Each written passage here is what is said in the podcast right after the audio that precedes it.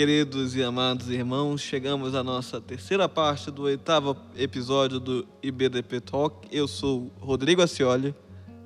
Daniel Lucas. Eu sou o pastor Rubem. E eu sou Joquebede Rosa e Silva.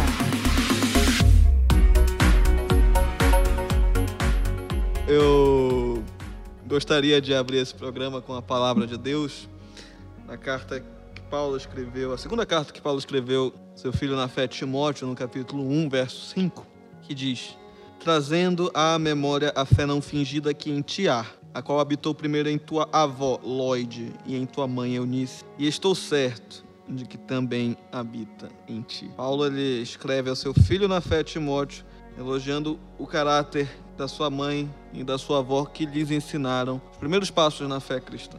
Então, com esta palavra que consigamos é, é, refletir e continuar nos nossos episódios. Lembrando que estamos na terceira parte do nosso oitavo episódio. Se você ainda não ouviu a primeira e a segunda parte, recomendo fortemente que você o faça. O link estará aqui na descrição do vídeo do YouTube. Ou você pode também ver no seu aplicativo do Spotify, parte 1 e parte 2. Recomendo que você faça isso antes de ouvir a terceira parte. Afinal, não queremos que você tenha algum spoiler. Pegando um gancho no episódio anterior é, sobre o ensino bíblico é, no contexto familiar, a Bíblia ela diz que a responsabilidade de ensino bíblico é do homem. E dentro de um lar, esse homem, ele tem suas responsabilidades. Porém, a salvação é algo individual e cada um tem responsabilidade por seus próprios atos, seus próprios entendimentos. Como se dá todos esses fatores no contexto familiar, até onde vai a responsabilidade de cada um? O que, que o senhor pensa sobre isso, pastor? É, é outra pergunta muito interessante para mim. Eu gostei da, da expressão que você usou, uh, Daniel, porque você usou responsabilidade. Uh, quando a gente pensar em responsabilidade, o maior responsável pelo ensinamento bíblico dentro do lar é o marido cristão. Nos lares que não tem um marido conhecedor da palavra, crente em Cristo Jesus, o texto que a senhora leu é significativo, porque é, o que nós entendemos a respeito do pai de Timóteo, que ele era grego e possivelmente não conhecedor de Cristo Jesus como Senhor e Salvador de sua vida. Portanto, a avó e a mãe se incumbiram de uh, ensinar a Timóteo o caminho do Senhor.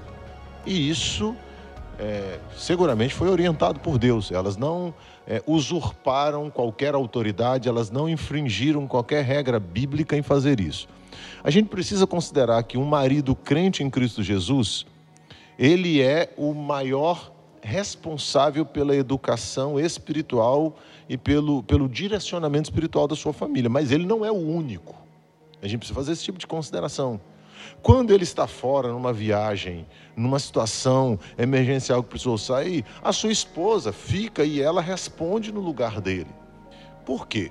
Os dois precisam andar juntos porque eles precisam ir numa direção única para que, na ausência do marido, por qualquer que seja a razão, eu não estou pensando aqui em morte, mas viagem, trabalhos, ah, algo a mais precisou ser feito, é, visita a, a parentes enfermos que ele precisou ir e a esposa ficou, ela vai dar conta do recado tranquilamente. Se a gente for para Provérbios, a gente vai perceber lá que diz que o filho insensato ele, ele rejeita o conselho da mãe também. Em Provérbios não menciona que ele só desobedece aos ensinamentos do pai. Ele é dor de cabeça para sua mãe por não ouvir os conselhos dela. É lógico que lá dizem outras palavras. Então, a gente precisa é, compreender, e eu queria citar exemplos. Ah, que são um pouco mais perto de nós do que quando a Bíblia foi escrita. A, a mãe de João Wesley, ela foi uma mulher que fez questão de ensinar a palavra do Senhor para os seus filhos. E tem mais, não foi só é, João Wesley que causou impacto é, porque o evangelho entrou no seu coração, não, o irmão dele, é, Charles Wesley também foi muito utilizado por Deus na confecção de muitos hinos, que até hoje nós cantamos alguns deles. Isto então quer dizer que uma mulher consagrada, disposta, ela também pode ser útil ao Senhor e, e transmitirá ensinos da palavra do Senhor aos seus filhos.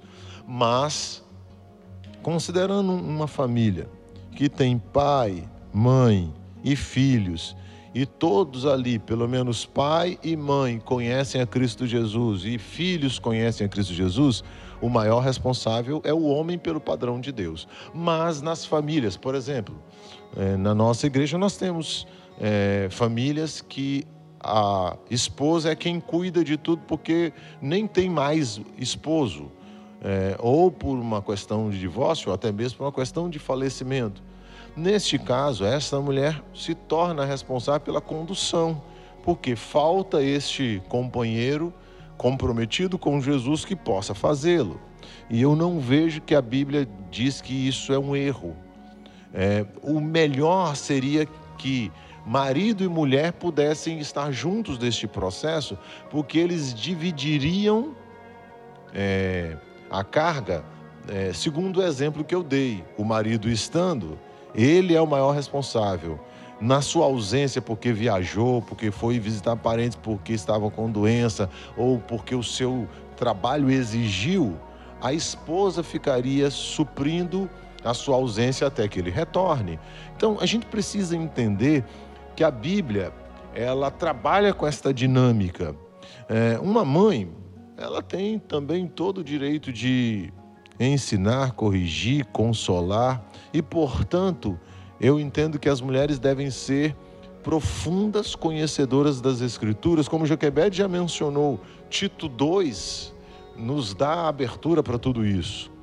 Agora, eu fiz questão de reforçar o papel do homem, é, meus queridos, porque hoje em dia, na nossa atual sociedade, há um grande estímulo para que os homens sejam é, omissos no seu papel. Deus deu a nós, homens, uma responsabilidade e um privilégio, e nós não podemos transferir isso nem sequer para a igreja. Há homens dentro do evangelho que estão pensando hoje que é o pastor, o professor da EBD, os diáconos, os líderes das igrejas que devem ser os responsáveis pela educação espiritual de sua família. Não. Nós não podemos transferir isso. A igreja existe para nos ajudar, para nos é, municiar de ferramentas para que nós possamos fazer isso dentro dos nossos lares. Pensa aqui comigo. Quando a igreja está funcionando normal sem o Covid-19, o que, que acontece? Você tem três cultos por semana, no máximo quatro. Dois no domingo, um durante a semana para toda a igreja e um para os jovens. Se você considerar que a semana tem 176 horas e que você gasta quatro horas no domingo, mais duas na quarta-feira e mais duas no sábado para os jovens, você gasta oito horas. De 176, se você tira oito, fica 168 horas. São 168 horas que nós passamos longe das reuniões de igreja.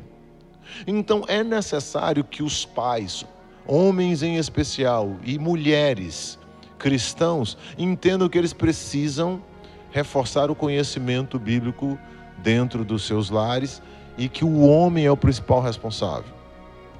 E que no momento em que ele não estiver, a esposa possa assumir. Agora, eu queria falar de algo interessante que acontece, que é a prática da nossa casa, lá em casa. Uh, eu e Joquebed, nós resolvemos fazer o seguinte: no nosso culto doméstico, cada dia é um que dirige o culto doméstico. É, se é, nós fazemos a escala da seguinte maneira: um dia eu, depois Joquebed, depois Keren, depois o Daniel, nosso filho. Estando juntos, é assim que a gente faz.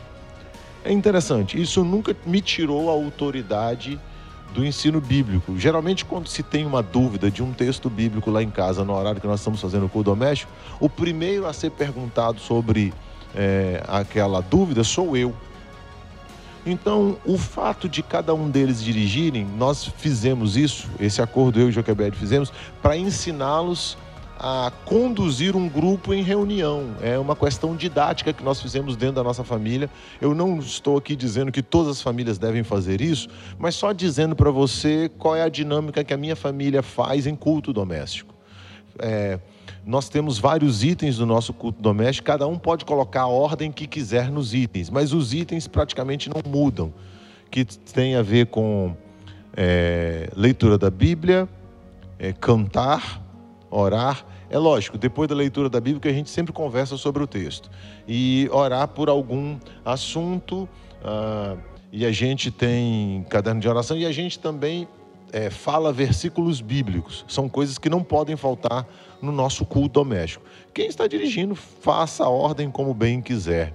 Mas isso tem sido tão interessante que a gente vê como é que cada um está na sua capacidade de liderar o grupo. E isso não me tira autoridade em momento nenhum, porque sempre estou fazendo observações sobre a leitura bíblica. O ensino acaba sendo minha responsabilidade quando eu estou de fazer as observações. Eu espero que isso até sirva para você. Eu não estou nem querendo que você faça a mesma coisa na sua casa, mas que você ache, encontre a dinâmica do seu lar para que vocês possam funcionar e que o princípio de é, adorar a Deus em casa seja algo de realidade para sua família. Esse tempo do Covid, apesar de que eu não estou viajando tanto quanto eu fazia, mas está sendo gostoso demais, porque a gente pode fazer culto doméstico praticamente todos os dias lá em casa. Acho que só um dia por semana que a gente não está fazendo. Os outros todos nós estamos fazendo. Está sendo gostoso demais, prazeroso. Para mim é magnífico. Que Deus abençoe você. De maneira prática também, queridos, é, como o Rubem já falou, né? Que a primeira responsabilidade é do esposo. Se o esposo não é cristão, a esposa deve juntar seus filhos, ler a palavra, fazer o momento devocional também. Se o esposo é cristão, ela deve auxiliá-lo. Na ausência dele, ela deve assumir essa responsabilidade, preservar esse tempo de culto em família. E quando o esposo está presente, eu vejo que um papel muito importante da esposa é ajudar na parte didática desse momento. É, por exemplo, quando nós, a nossa filha primeiro filho nasceu, com seis meses nós começamos a fazer o culto doméstico com ela. Seis meses, você pode pensar, o que, que um bebê com seis meses entende?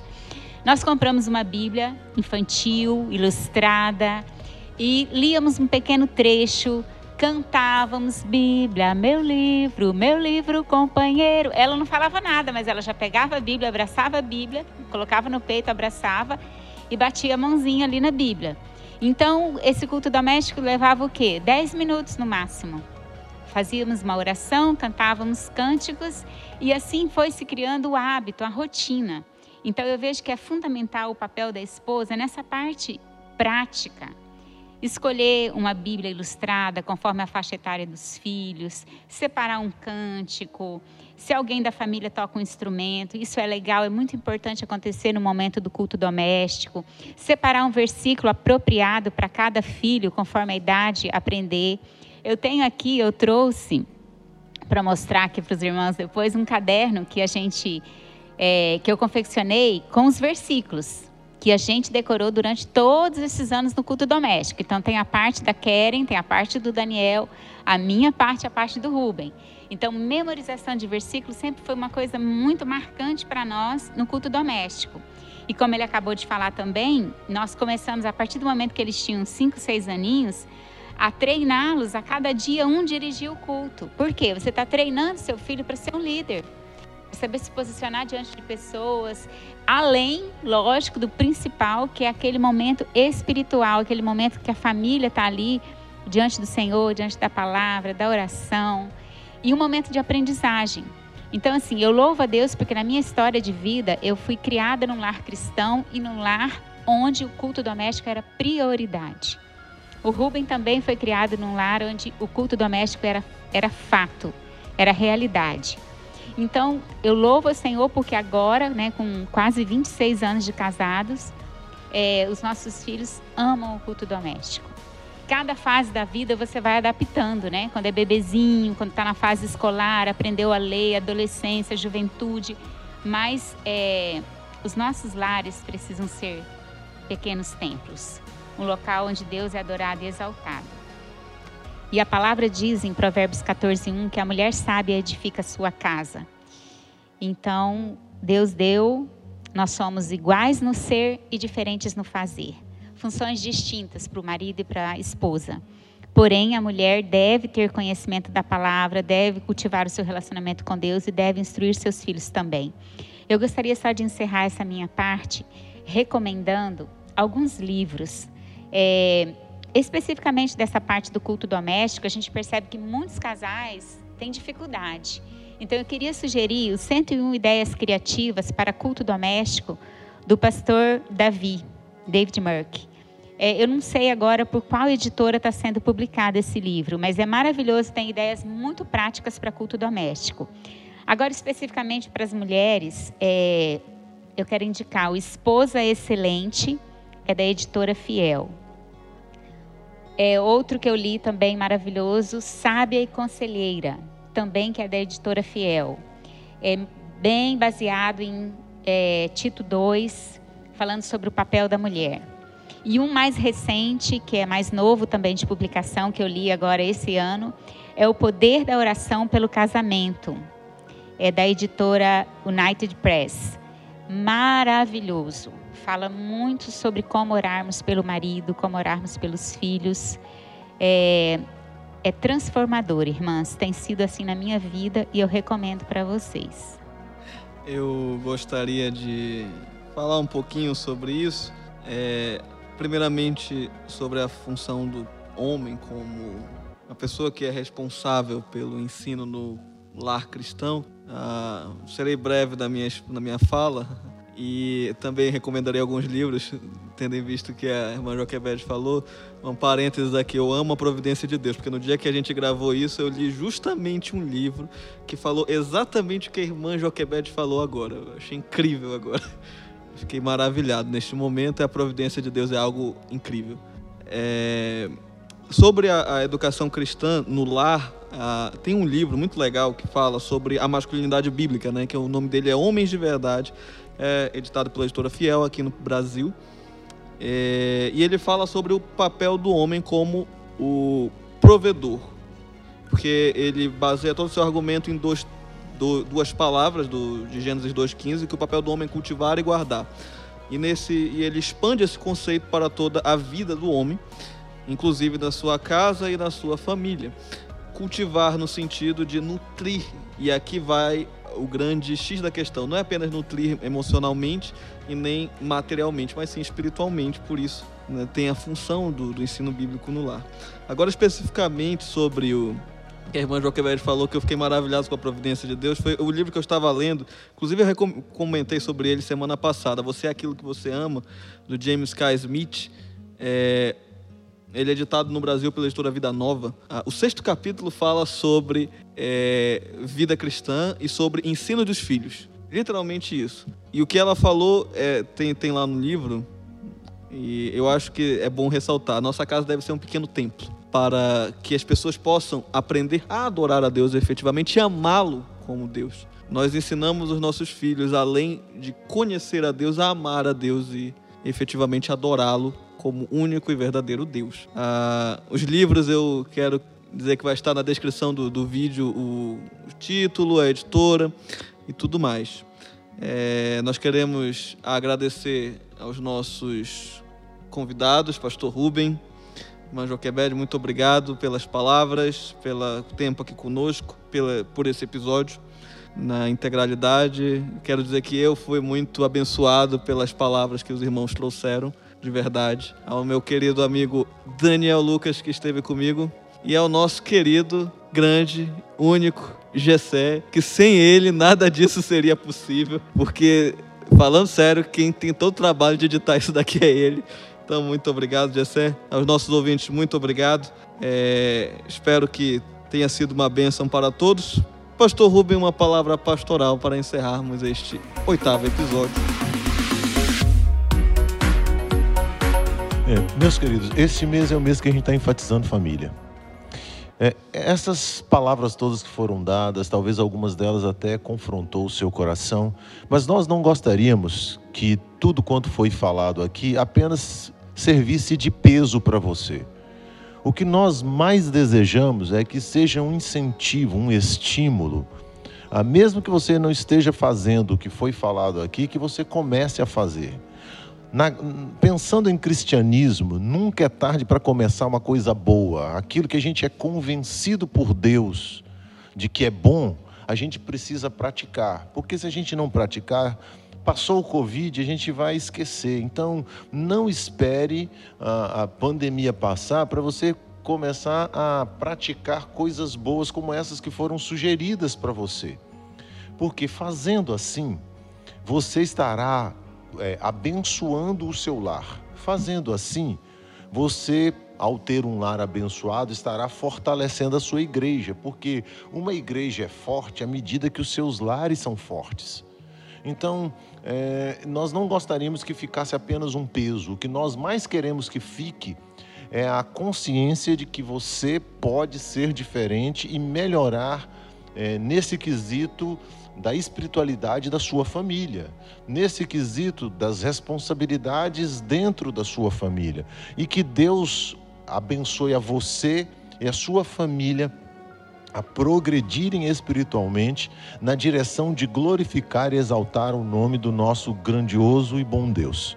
Que Deus abençoe a cada um de vocês em Cristo Jesus.